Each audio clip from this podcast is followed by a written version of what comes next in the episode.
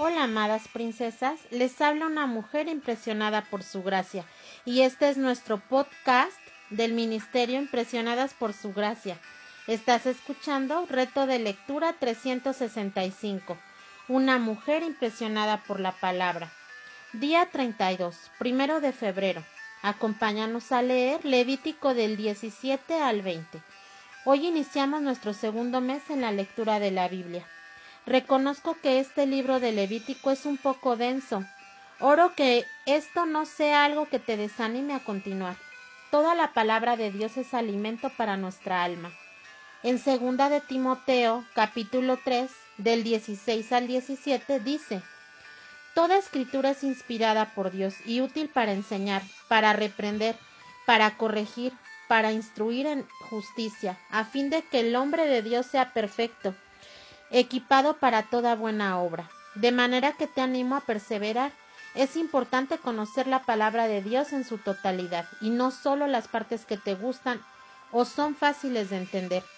Ya verás el hermoso panorama de la redención que habrás obtenido al final de este año y un mejor entendimiento acerca de Cristo y de esta salvación tan grande que Él obtuvo para ti y para mí.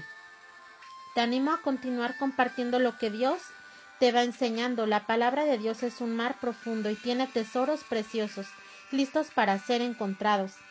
Así que adelante, sigue con nosotras. En la porción de hoy veremos a Dios estableciendo límites para las relaciones intrafamiliares. La piedad debe comenzar en el hogar. La familia es base de la sociedad.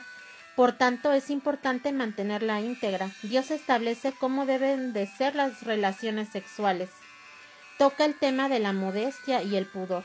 Prohíbe el adulterio, la inmoralidad, el incesto, la homosexualidad y el bestialismo. Todas estas conductas son pecaminosas, antinaturales y atentan contra la integridad de la unión matrimonial entre un hombre y una mujer. Levítico capítulo 19 tiene muchas ordenanzas que se desprenden directamente de los diez mandamientos que vimos en Éxodo 20.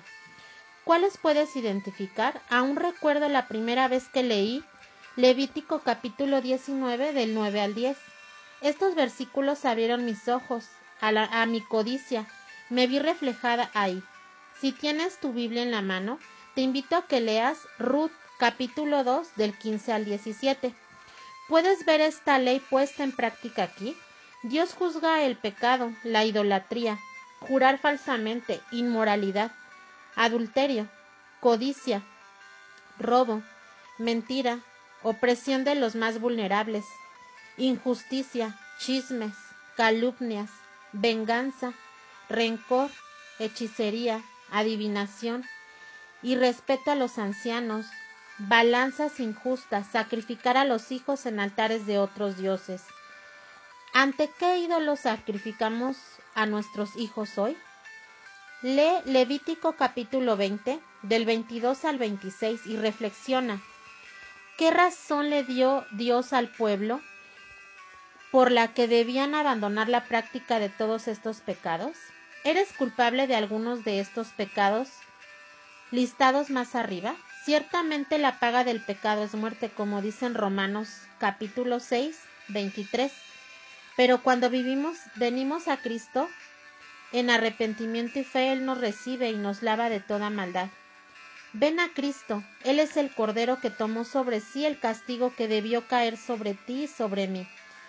Él te ha dado vida en abundancia y eterna para vivir para Él y glorificarle en toda tu manera de vivir. Gracias por escucharnos en este bello día. Nuestra oración es que Cristo viva en tu corazón por la fe y que el amor sea la raíz y el fundamento de tu vida y que así puedas comprender cuán ancho, cuán largo, alto y profundo es el amor de Cristo.